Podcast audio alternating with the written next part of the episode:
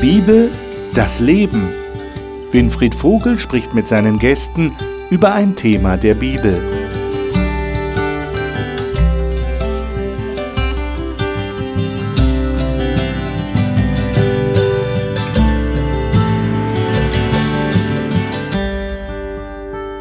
Zu Beginn unserer heutigen Talkrunde über die Bibel hier im Studio gebe ich Ihnen eine kleine Aufgabe, eine Denkaufgabe. Versuchen Sie sich mal vorzustellen, Sie würden an einem bestimmten Tag keine Hoffnung mehr haben. Also Sie würden nichts mehr erwarten. Es würde keine Vorfreude mehr geben auf irgendetwas. Es kann ja auch eine Vorfreude sein, eine Hoffnung, dass etwas Schlechtes aufhört oder eine Wartezeit endlich ihre Erfüllung findet. Oder ich kann mich auf ein ganz schönes Ereignis wirklich freuen, das jetzt bald kommt. Eine Feier oder eine Familienzusammenkunft oder irgendein besonderes Erlebnis, das ich mir vorgenommen habe. Versuchen Sie mal, sich vorzustellen, das fällt alles weg. Es gibt nur noch graues Einerlei und keine Hoffnung mehr. Wenn Sie diese Denksportaufgabe erledigt haben, dann werden Sie mir zustimmen, das wäre kein Leben mehr. Unser Thema heute ist Hoffnung verändert. Hoffnung verändert tatsächlich das Leben, verändert den ganzen Ausblick auf das Leben. Darüber wollen wir heute reden im Rahmen unseres Generalthemas Soziales Evangelium. Wenn wir füreinander da sind, so haben wir in den letzten Sendungen erfahren, dann bedeutet das, dass wir eigentlich das erfüllen, was Jesus vorgelebt hat und was seine große Botschaft war. Und das bedeutet, Menschen Hoffnung zu geben. Natürlich müssen wir die erstmal selber haben. Und darüber wollen wir heute nachdenken, anhand von einigen Bibeltexten, die wir in der Bibel haben, wo deutlich wird, dass Hoffnung eigentlich, eigentlich der Kern all dessen ist, was wir hier miteinander leben können auf dieser Erde. Das möchte ich mit meinen Gästen besprechen und heute sind dies meine Gäste. Elisabeth Strassner ist Dozentin an einer Fachschule für Heilerziehungspflege und hält die Bibel für eine Fundgrube für alle Phänomene des Lebens. Ronja Wolf ist Sozialpädagogin, Bloggerin und Sprecherin für ihren wöchentlichen Podcast Himmel auf Erden. Sie glaubt, dass Gott alle Lebensbereiche heilen will. Olaf Vogt ist Pastor im Ostharz. Er ist überzeugt davon, dass die Bibel die beste Anleitung für echtes Miteinander und soziale Gerechtigkeit ist. Norbert Wolf ist nach vielen Jahren als Gesundheits- und Pflegeberater vor kurzem in den Ruhestand getreten. Er sagt, der Glaube an Gott sei eine solide Basis für das Leben. Wir hatten das letzte Mal, letzte Woche, einen Text in Römer 8 gelesen. Ich möchte euch bitten, dass wir den nochmal aufschlagen. Römer 8 und da die Verse jetzt, nur die Verse 24 und 25, diese beiden Verse. Ronja, du hast die Neues Leben Übersetzung, also eine moderne Fassung. Lies doch mal diese beiden Verse vor. 24 und 25. Genau, 24 und 25. Nachdem wir nun gerettet sind, hoffen und warten wir darauf. Denn wenn man etwas schon sieht, muss man nicht mehr darauf hoffen. Und was ist die Hoffnung auf etwas, das man schon sieht? Aber wenn wir auf etwas hoffen, das wir noch nicht sehen, müssen wir mit Geduld und Zuversicht darauf warten. Reden wir mal aufgrund dieses Textes einfach mal über Hoffnung. Ähm also Paulus definiert das hier so, das ist etwas erwarten, was ich nicht sehe. Hm. Und dann bleibt nichts anderes übrig, als zu warten. Ist das auch eure persönliche Erfahrung? Ihr hofft, was ihr noch nicht seht? Meine, sonst er hat ja recht, sonst wäre es keine Hoffnung. Wenn ich, wenn ich etwas sicher weiß, dann ist es keine Hoffnung mehr. Hoffnung ist ja, da ist, ein, da ist auch ein, ein Unsicherheitsfaktor drin, oder? Was meint ihr? Wenn ich hoffe, bin ich da sicher oder nicht ganz sicher? Das ist ja ähnlich wie beim Glauben. Glauben ist nicht Wissen, so ungefähr. So ist Hoffen auch nicht in der Hand halten. Mhm. Und doch bringt mir Hoffen mehr, als nur auf das ich jetzt warten muss. Wenn man mal googelt, Glaube, Liebe, Hoffnung, dann kriegt man immer drei Symbole. Das Herz, das Kreuz und den Anker. Ich habe jahrelang nicht verstanden, warum ein Anker für Hoffnung steht. Aber der Hoffn die Hoffnung ähm, ist sowas wie ein Anker, nämlich der bietet mir Halt an einem Ort, wo ich nicht hingreifen kann. Wenn ich mitten auf dem See bin, kann ich nicht auf den Meeresgrund greifen. Aber der Anker, der hält mich. Und so ist Hoffnung etwas, nicht nur warten, sondern auch ich habe einen Halt auf etwas, was ich jetzt nicht in der Hand halten kann. Mhm. Also für mich heißt Hoffnung auch einfach zu wissen, es geht weiter. Auch wenn ich vielleicht noch nicht weiß, wie. Also ich musste gerade dran denken, ich arbeite in der Beratung, äh, in der Berufsberatung für junge Frauen, die Ausbildung suchen, oft auch in Teilzeit. Und ganz viele kommen ohne Hoffnung her und sagen, ich bin schon, schon 27 und ich habe zwei Kinder und wie soll ich eine Ausbildung machen? Ich habe eine abgebrochen, ich habe einen schlechten Schulaus Schulabschluss und wie soll das gehen? Und wenn ich dann sage, ja, aber in dem und dem Bereich, da werden ganz viele gesucht und gucken Sie mal, Sie haben die und die Stärken und es gibt Teilzeitausbildung und es gibt Leute, die suchen das und das ist möglich, dann dann haben sie wieder Hoffnung, weil es heißt, es geht weiter, es gibt noch eine Möglichkeit und es, der Weg ist hier noch nicht zu Ende, ich bin nicht alleine, also darum bin ich ja auch als Unterstützung noch dazu und das ist für mich diese Hoffnung, die wir haben, zu wissen, es wird in jedem Fall weitergehen und da ist jemand, der geht mit uns den Weg und das hier ist noch nicht das Ende. Okay. Wir verwenden ja auch den Begriff Hoffnung im Alltagsgebrauch. Mhm. Wenn ich jetzt drei Tage in Urlaub fahre, und strahlender Sonnenschein vorausgesagt ist, habe ich eine relative Gewissheit, dass es so eintritt. Aber es ist natürlich noch ein Unsicherheitsfaktor. Aber es gibt Kriterien, wo ich sagen kann, okay, die Hoffnung ist begründet, begründet und berechtigt. Mhm. Okay. Mir fällt Hoffen und Zweifel ein. Also Hoffnung beinhaltet ja auch immer einen Zweifel noch mit in sich. Und das Verliebtsein ist für mich so ein Bild dafür. Ich hoffe, dass der andere mich auch liebt, aber ich zweifle natürlich auch dran an mir selbst und an dem anderen. Also verliebt sein ist nicht nur so ein positives Gefühl, sondern hat ganz viel auch mit ich weiß nicht. Wird das was oder wird das nicht? Und ich zweifle dran und hoffe, also da und mit Zeit hat es viel zu tun. Okay. Aber du hast gerade gesagt, und das würde das ja auch treffen, äh, es ist ein Anker, Hoffnung ist ein Anker könnte man sagen, Hoffnung ist so ein Anker in einer Zwischenphase, in der ich mich ja. befinde. Ich ja. bin noch nicht wirklich da, ich aber da ist was, was mich trotzdem hält. Ich bin nicht äh, auf, dem, auf der See, auf dem, auf dem stürmischen Meer völlig den Naturgewalten ausgeliefert, sondern da habe ich einen Halt. Ja. Ich bin okay. noch nicht am Land, aber habe trotzdem die Sicherheit eines ja. festen Punktes. Ja. Jetzt sagt er, der äh, Petrus und der Paulus, und das sind die beiden nächsten Texte, die eigentlich jetzt über, über den Inhalt der christlichen Hoffnung reden. Also das ist ja nicht nur jetzt allgemein Hoffnung, sondern das wird schon konkret. 1. Petrus 1, Vers 3. Das ist ein Vers zunächst mal und dann 1. Korinther 15. Elisabeth, äh, würdest du das mal lesen? 1. Petrus 1, Vers 3. Mhm. Gepriesen sei der Gott und Vater unseres Herrn Jesus Christus, der nach seiner großen Barmherzigkeit uns wiedergezeugt hat zu einer lebendigen Hoffnung durch die Auferstehung Jesu Christi aus den Toten, aus den Toten. Den mhm. vier noch? Nee, nee, einfach Vers 3. Und dann schließen wir daran an 1. Korinther 15, 12 bis 20. Olaf, wenn du so nett sein könntest und den liest. Du hast die Luther-Übersetzung, das eben war Elberfelder. Elberfelder. Und äh, das ist jetzt Luther-Übersetzung. 1. Korinther 15.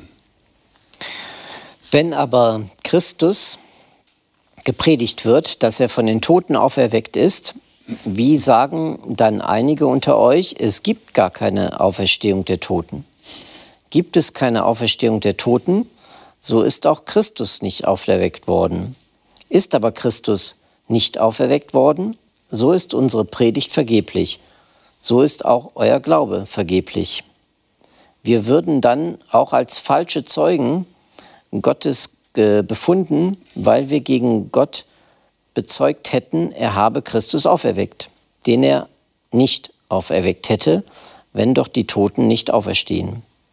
Denn wenn die Toten nicht auferstehen, so ist Christus auch nicht auferstanden. Ist Christus aber nicht auferstanden, so ist euer Glaube nichtig. So seid ihr noch in euren Sünden. Dann sind auch die, die in Christus entschlafen sind, verloren.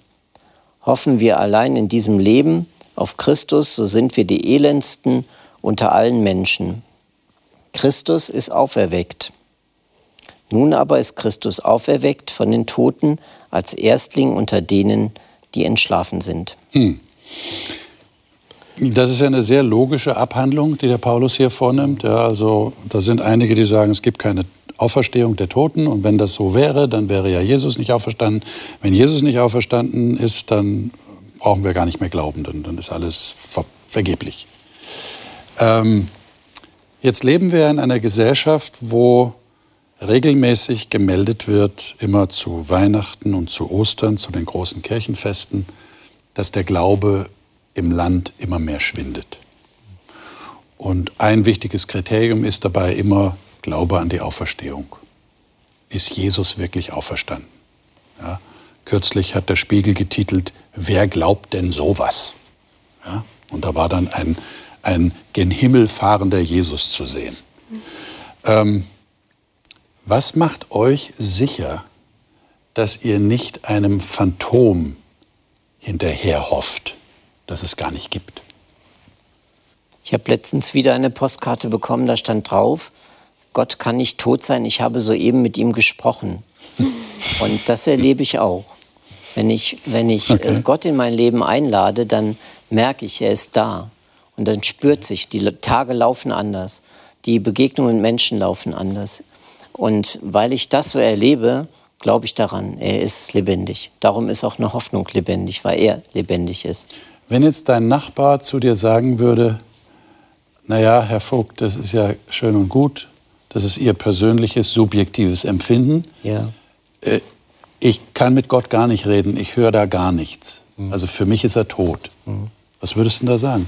Nicht aufgeben. Nicht aufgeben. Ja, ich würde weiterreden, weil wenn er sich, wenn Gott sich nicht bei diesem Nachbarn meldet, dann kann ich auch nur still sein und kann sagen, okay, aber er muss sich bei ihm melden und er wird sich auch bei ihm melden. Und deshalb würde ich auch hier die Hoffnung nicht aufgeben, dass er das okay. noch tut.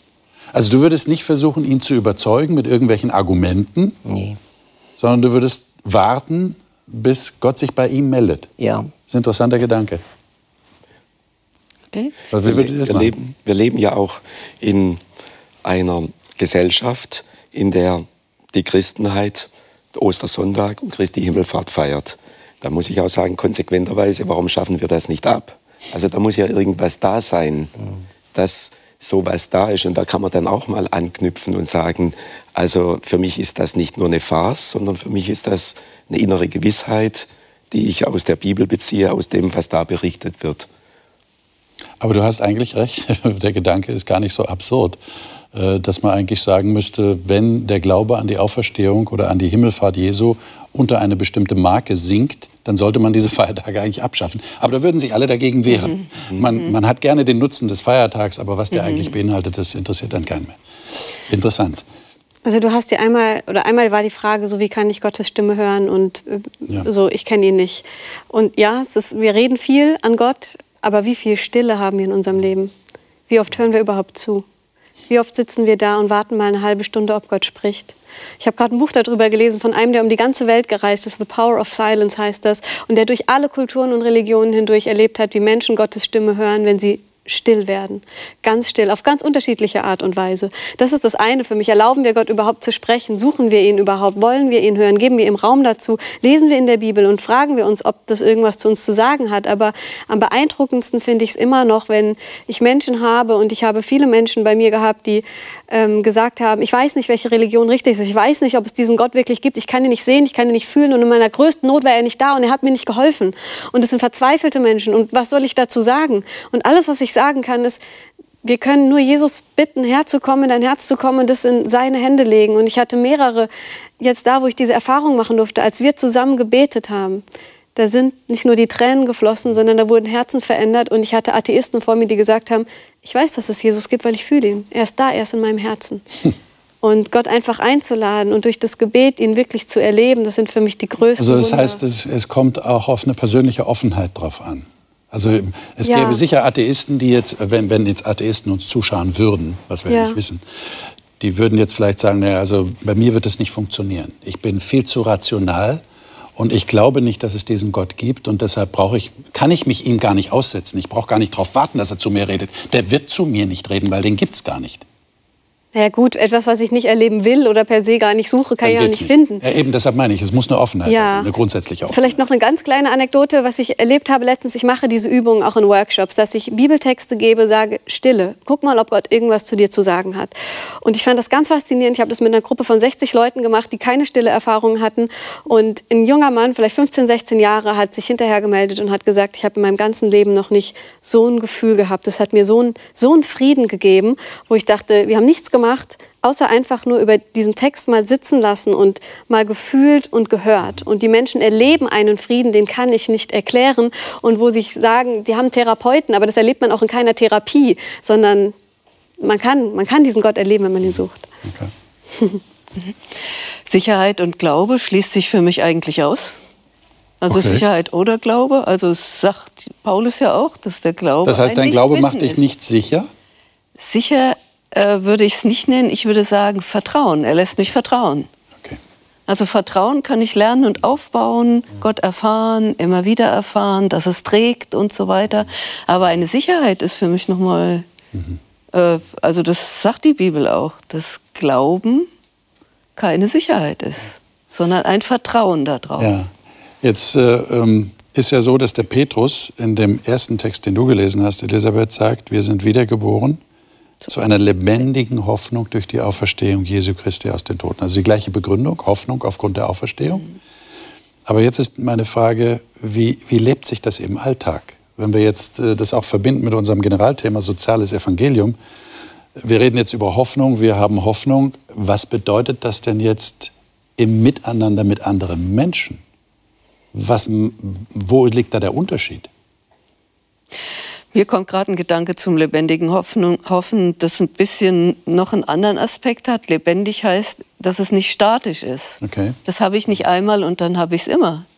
Sondern das heißt immer wieder Erfahrungen machen, immer wieder Okay. vertrauen, immer wieder sich äh, auf Gott einlassen. Und nicht, ich habe es einmal und dann ist es. Sondern lebendig heißt bewegend. Ja. Und was für eine Wirkung hat das dann im Alltag? Ich habe meinen Spruch mir als Teenager aufgeschrieben. Der heißt, wenn du eine Situation oder Person für hoffnungslos erklärst, schlägst du Gott die Tür vor der Nase zu.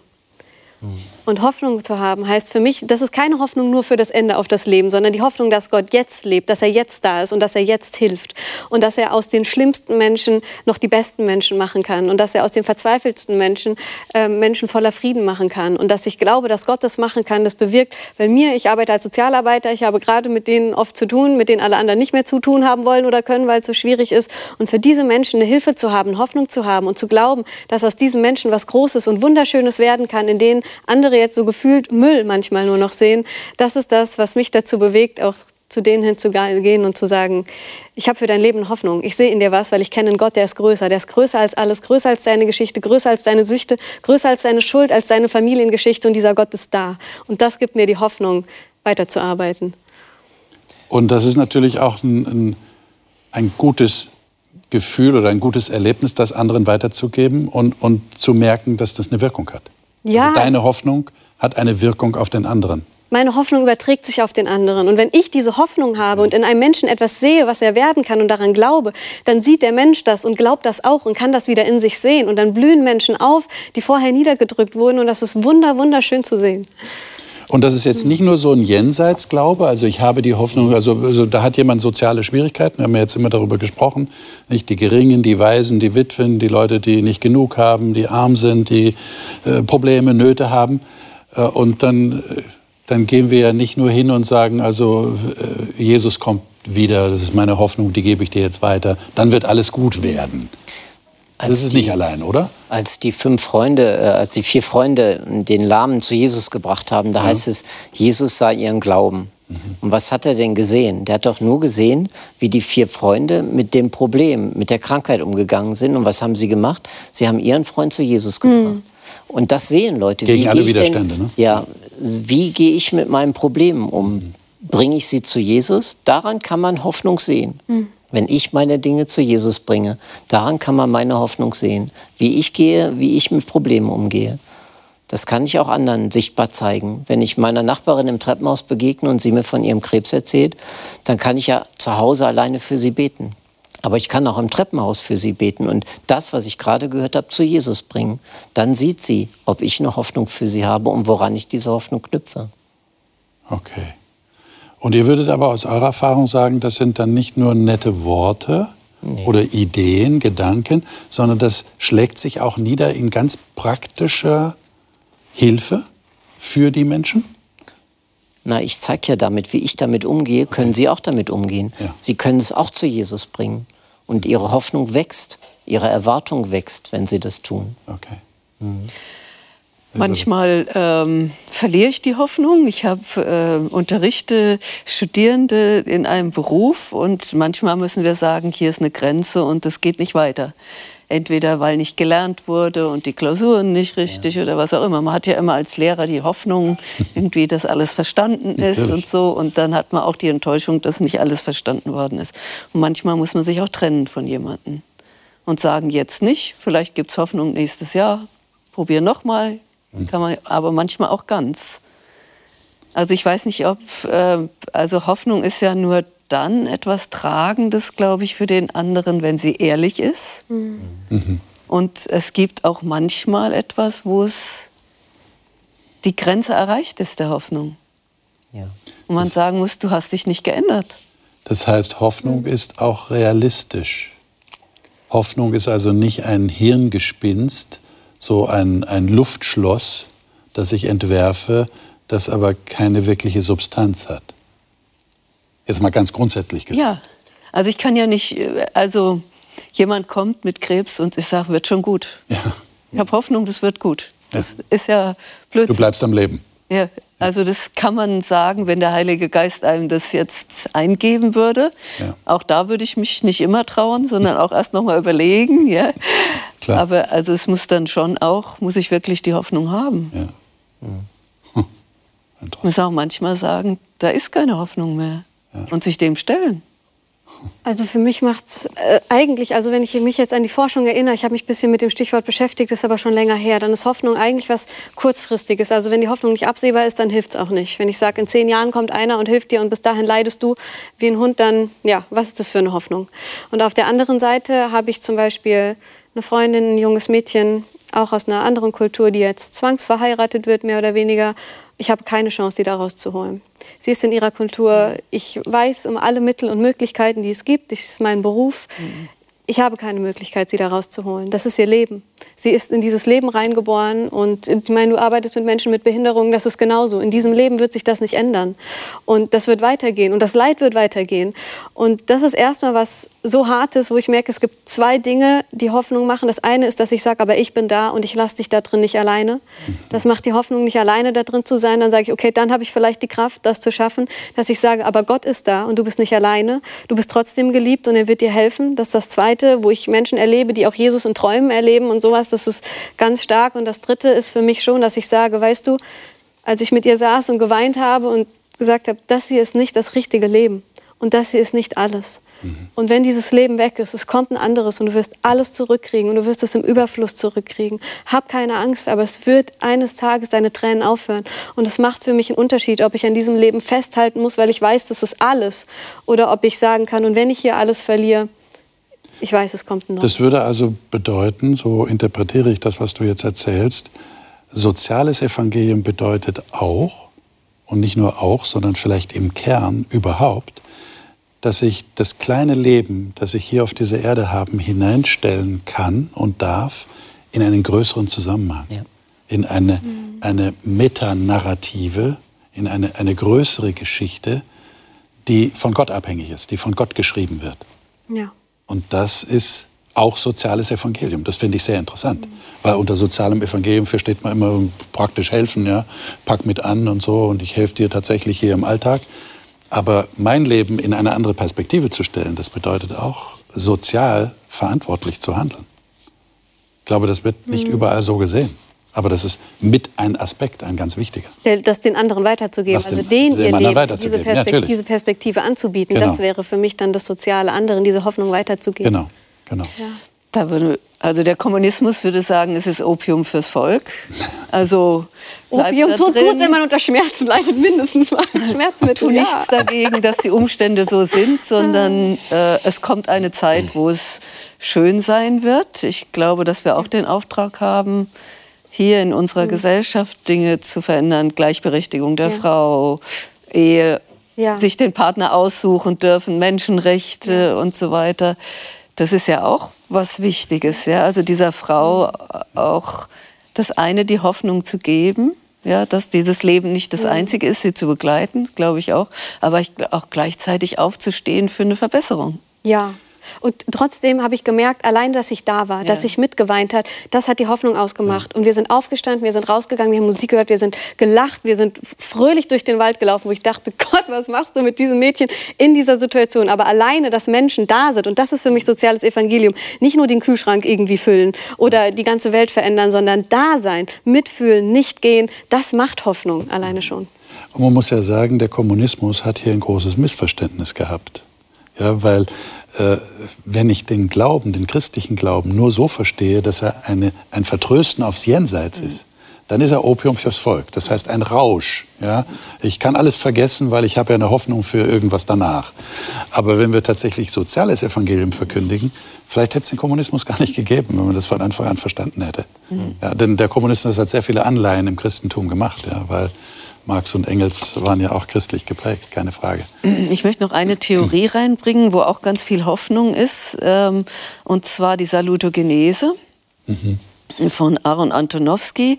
Das ist ein Gesundheitsverständnis, wo es darum geht, dass der Mensch ein Gefühl hat, er versteht, was passiert, mhm. er kann es handhaben, also damit umgehen mhm. und es gibt eine Sinnhaftigkeit. Und diese mhm. Sinnhaftigkeit ist auch eine Möglichkeit zu sagen, ich weiß, Gott hat es in seiner Hand und irgendwann verstehe ich es. Ich verstehe es jetzt nicht, mhm. aber ich habe die Hoffnung, mhm. er erklärt es mir.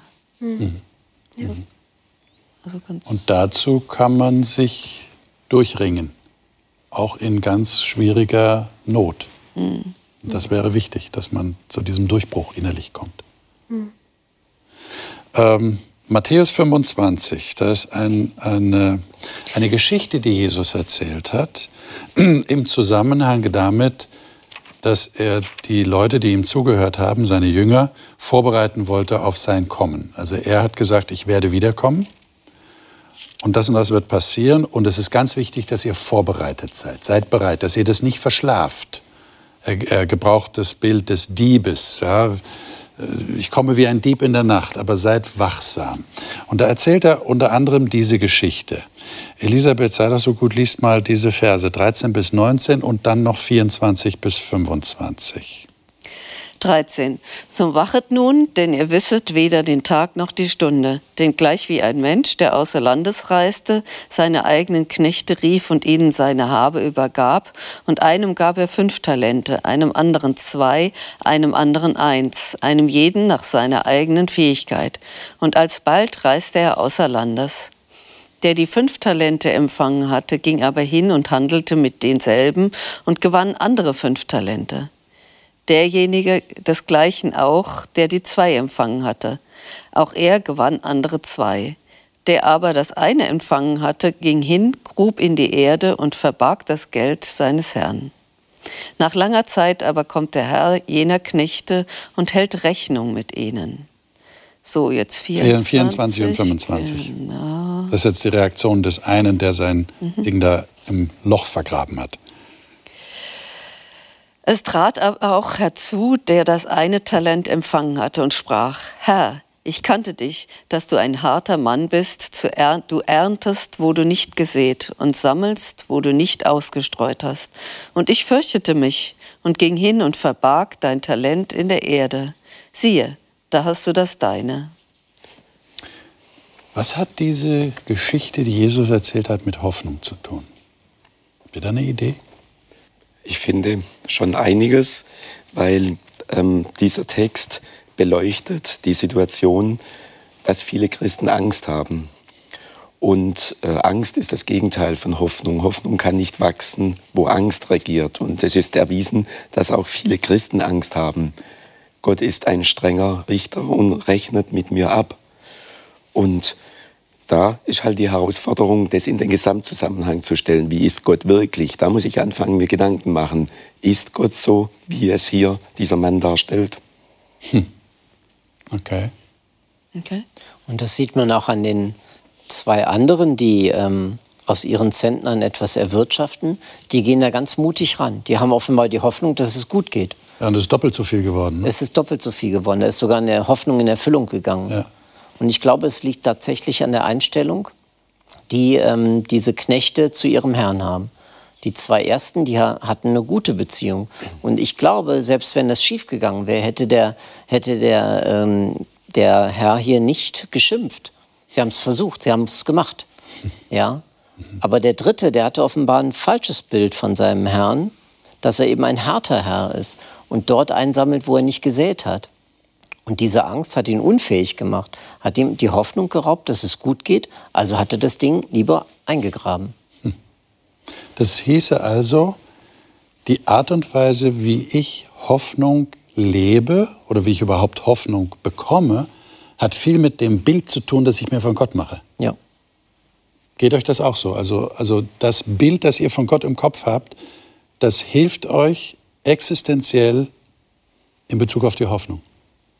Ja, also wenn ich, für mich ist Hoffnung, wie gesagt, nicht nur was, was weit weg ist, sondern das heißt, Gott ist da, Gott hilft, Gott sorgt, Gott ist für mich, Gott steht auf meiner Seite, Gott vergibt mir, Gott liebt mich. Und dann, ja, da habe ich nichts mehr zu verlieren. Also dann, dann kann ich ja nur noch gewinnen, dann kann ich rausgehen und dann kann ich mit all dem, was ich habe, mit meiner Zeit, mit meinem Geld, dann kann ich versuchen, da das Beste einfach draus zu machen, weil ich weiß, Gott ist da und weil ich weiß, er wird helfen, egal was passiert. Also diese, diese Hoffnung, das ist ja eine Unterstützung. Für mich ist Hoffnung ja eine Art von Unterstützung. Und wenn ich weiß, ich habe Gottes Unterstützung, dann, ähm, dann bringe ich mich gerne ein mit all den Dingen. Wenn ich denke, oh nee, da ist niemand, der mir hilft und ich bin ganz alleine und ich muss das alles hier machen und wenn es schief geht, dann habe ich komplett verloren, dann vergrabe ich es wahrscheinlich eher. Hm. So. Ich überlege so, was wäre eine Alternative zwischen beiden Sachen gewesen. Also das eine damit zu arbeiten und zu mhm. handeln und mehr zusammenzukriegen, das andere ist zu vergraben, das dritte wäre für mich es zu verschenken. Was wäre denn dann passiert? Auf die Bank. Wenn ich es frei verschenke. Mhm. Also es wäre für mich noch mal ganz anders, ja, wo ich denke, was gibt's noch und was hätte Jesus dann gesagt? Mhm. Also was hätte der Herr dann gesagt? Ja. Ich glaube, der hätte sich gefreut. Ja. Aber er hatte ja Angst, das zu verschenken, weil er dachte, er wird dann äh, zur Rechenschaft gezogen. Das hätte ich, ein, hätte, ich, hätte ich ein gutes, gutes Verhältnis zu meinem, zu meinem Herrn, dann würde ich es auch verschenken, ohne zu denken, der schimpft mit mir am Ende. Ja, ja das kommt auch auf das Verhältnis an. Wenn ich genau weiß, der würde auch das gut finden, dann kann ich sowas auch machen. also hier ist es ein Wirtschaftsverhältnis. Ja. ja. Das fällt uns ein bisschen schwer im sozialen Bereich über hm. Wirtschaft reden, so. Ja. Also lieber würden wir sagen, wir verschenken das und wir kriegen das Doppelte zurück und ähm, wunderbar. Ja, aber hier ist ja noch ein Wirtschafts.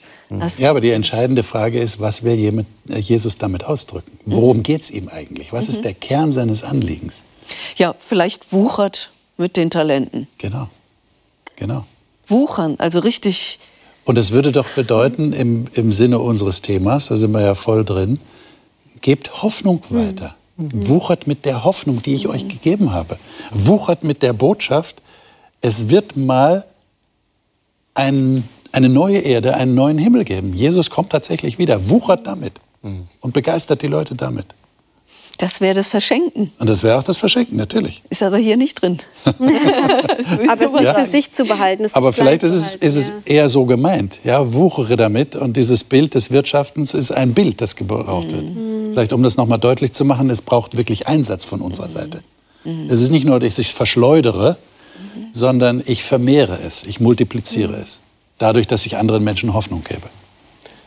Für mich ist noch ein Aspekt, ähm, dass ich mit dem Wuchern nicht eine Akzeptanz bei Gott irgendwo mir erarbeiten will, sondern mhm. dass die bedingungslose Akzeptanz Gottes mir gegenüber ja. die Voraussetzung ist, ja. zu wuchern und ähm, aktiv zu werden. Es ist, es ist doch eher so, nach der Geschichte, wie Jesus sie erzählt, dass der Herr Freude hat. Ja. Also ich, er freut sich einfach. Er, er sagt, es ist wunderbar, was ihr gemacht habt. Das wollte ich ja erreichen, indem ich es euch anvertraut habe. Er muss es ja ihnen anvertrauen.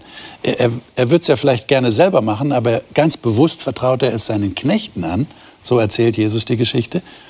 Und sie können für Freude sorgen bei dem Herrn, dass sie damit wuchern, dass sie Hoffnung weitergeben. Und ich denke eben, die größte Gefahr ist die, mit dem der am wenigsten hat. Wenn ich denke, mein Glaube ist so klein, ich kann kaum glauben, dass Gott in meinem Leben das wieder gut macht und ähm, die Erfahrungen, die ich mit Jesus gemacht habe, die sind so wenige und das Wissen, was ich über die Bibel habe, das ist so winzig und ich bin Jesus kaum ähnlich.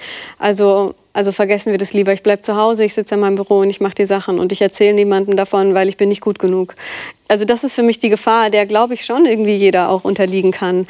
Und dass Gott aber an dieser Stelle sagt, warum hast du nicht einfach das, was du hattest, genommen und hast es in dieser Welt verteilt und mehr damit gemacht? Und dass ich, selbst wenn ich nur die, einen Bibeltext kenne, dass ich den rausbringe in die Welt, wenn ich nur einen Gedanken über Jesus habe und es nur in schlechte Worte fassen kann, das macht mir irgendwie Mut, dass Jesus sagt, geh doch einfach, geh und bring das der Welt. Die brauchen das, du kannst damit mehr machen. Und du wirst sehen, es entsteht noch mehr Glauben, es entsteht noch mehr Hoffnung, es entsteht noch mehr Liebe, wenn du einfach das gibst, was du hast, auch wenn es ganz wenig ist. Das hast du von mir bekommen. Aber hat es nicht auch damit zu tun, dass wir vielleicht Sorge haben, dass es peinlich ist, weil die anderen das nicht annehmen wollen, weil sie das nicht glauben.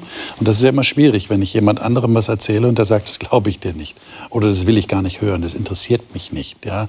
Weil Gott interessiert mich nicht, die Kirche interessiert mich nicht. Ist ja häufig so, wenn wir mit Leuten über Gott reden wollen, denken die immer Kirche im Kopf. Und äh, man will eigentlich über Gott mit ihnen reden, aber denken immer noch Kirche. Das ist ja auch ein Hindernis für die Leute. Aber das kann ja auch sein, nicht? Das ist irgendwie, dass ich sage, ja, ich kann das nicht weitergeben, weil es ist... Aber das ist ja nicht reden. Hoffnung machen ist nicht reden. Ja, ja. Lieben ist nicht reden. Und jeder Mensch will geliebt werden und jeder Mensch möchte Hoffnung machen. Und das sagen, wäre dann die Lösung. Ich sehe in dir einen Schatz und ich sehe in dir, genau. was du werden kannst und ich bin für dich da und ich helfe dir. Das kann jeder Mensch. Das, das wäre und die Lösung. der hat halt wenig Talente, vielleicht hat er nur zehn Minuten Zeit am Tag. Aber genau. mit den zehn Minuten das einzusetzen, genau. das lohnt sich. Ronja, lies uns doch noch einen letzten Hoffnungstext in Offenbarung 21. Hören wir uns das mal an. Das ist ein berühmter Text. Offenbarung 21, Verse 1 bis 5 nach der Neues Leben Übersetzung. Dann sah ich einen neuen Himmel und eine neue Erde. Denn der alte Himmel und die alte Ehre waren verschwunden. Und auch das Meer war nicht mehr da. Und ich sah die heilige Stadt, das neue Jerusalem, von Gott aus dem Himmel herabkommen wie eine schöne Braut, die sich für ihren Bräutigam geschmückt hat.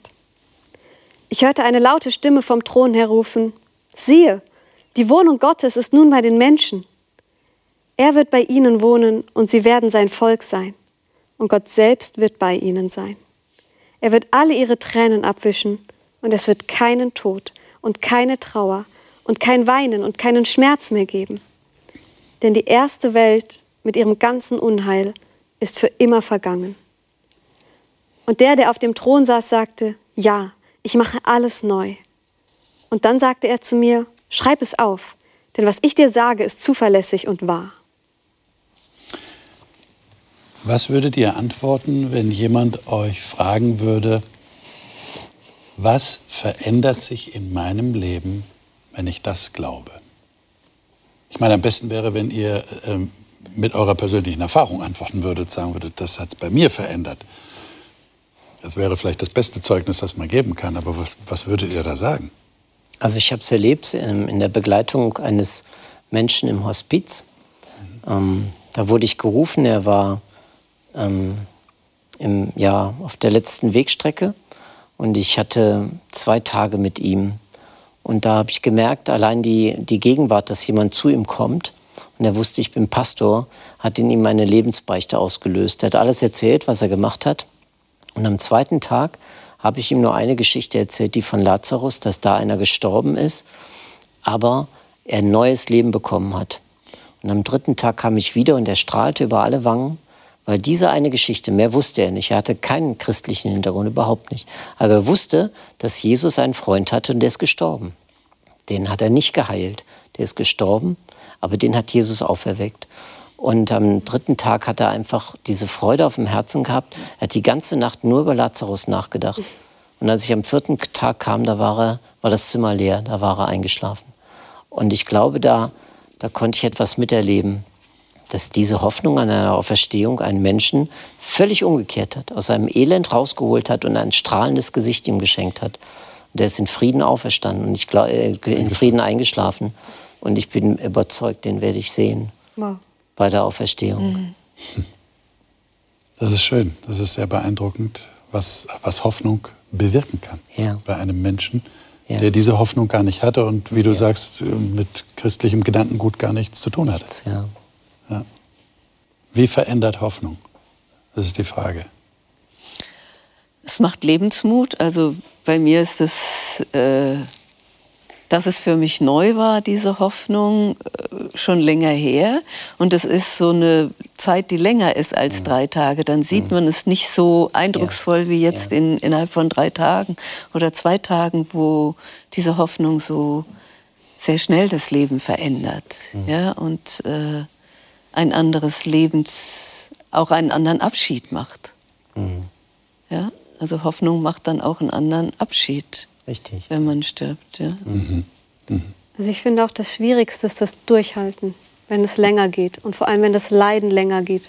Es gibt diesen, ähm, ist das wie Long Suffering, das steht so manchmal für Geduld in den englischen Bibeln, also das lange Leiden, diese Geduld der Heiligen, gerade wenn es schwer wird, nicht aufzugeben, sich selbst nicht aufzugeben, das Leben nicht aufzugeben, andere Menschen nicht aufzugeben, weiter zu kämpfen, um der Liebe willen, weil andere Menschen uns hier brauchen, weil wir einen Unterschied machen können, ähm, weil Gott uns hier behalten möchte, weil das Leben hier noch nicht vorbei ist. Und das ist für mich das, was es bewirkt zu wissen oder was, was Kraft gibt, einfach weiter durchzuhalten, dass es sich lohnt am Ende, dass es sich alles auszahlen wird.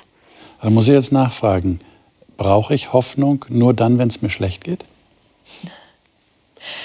Ich kann sagen, ich habe Krebs gehabt vor fünf Jahren, das weißt du auch. Und ähm, da habe ich die andere Erfahrung gemacht, dass ich loslassen kann auch. Oder so. Ja. Also ich muss nicht kämpfen. Ja. Ich kann auch loslassen und das ist auch gut. Das ist auch so eine Ja. also Freiheit loszulassen. Ich muss nicht kämpfen drum. Kann nichts verpassen. Ähm, Für mich bewegt sich ähm, Hoffnung, äh, für mich ist Hoffnung kein statischer Begriff, sondern ich sehe das auf einer Linie von Hoffnung bis Gewissheit und das schwankt dann auch. Manchmal hoffe ich wirklich mehr und manchmal bin ich mir so sicher, dass das so sein wird, wie es hier beschrieben wird, dass es für mich eine innere Gewissheit ist. Und das entsteht aus dem Dialog mit Jesus, auch mit anderen Menschen, die daran glauben dass das Ganze, die Hoffnung auf diesem Kontinuum sich bewegt zwischen Hoffnung, sehr niederschwellig manchmal, und Gewissheit, naja, das ist auf jeden Fall so. Liebe Zuschauer, ich kann Sie jetzt leider nicht sehen. Sie können mich sehen, aber ich Sie nicht. Ich weiß nicht, wie es Ihnen geht. Ich weiß nicht, wo Sie gerade in Ihrem Leben sich befinden. Ob Sie fröhlich sind, ob es Ihnen gut geht, ob Sie hoffnungsfroh sind oder niedergeschlagen und dringend neue Hoffnung brauchen. Sie dürfen sich aber gerne äußern. Sie dürfen gerne schreiben. Sie dürfen äh, uns auch schreiben, ich brauche Hoffnung, beten Sie für mich. Wir, wir haben regelmäßig Gebet hier in unserem Medienzentrum, wo diese Sendungen entstehen. Und wir sind gerne bereit, auch für Sie zu beten, dass Sie Hoffnung bekommen, weil wir überzeugt sind davon. Und das hat sich auch in diesem Gesprächskreis heute gezeigt, dass Hoffnung etwas ist, das uns verändert und das uns eine neue Perspektive gibt, nicht nur in die ferne Zukunft hinein, sondern auch in das Hier und Jetzt. Es verändert unser Leben jetzt, unseren Alltag. Und das ist eigentlich die große Stärke dieser christlichen Hoffnung. Nächste Woche geht es weiter mit dem Thema Soziales Evangelium und zwar unter dem Titel Gott als Vorbild. Wir wollen noch einmal unseren Blick auf diesen Gott richten, der tatsächlich von Anfang an sehr sozial evangelisiert hat, so kann man das sagen, der immer darum bemüht ist, von Anfang an, dass es uns Menschen gut geht und er uns helfen will. Ich denke, das ist ein wichtiges Thema, sollten Sie auch dabei sein. Bis dahin wünsche ich Ihnen alles Gute und freue mich, wenn Sie dann wieder einschalten nächste Woche.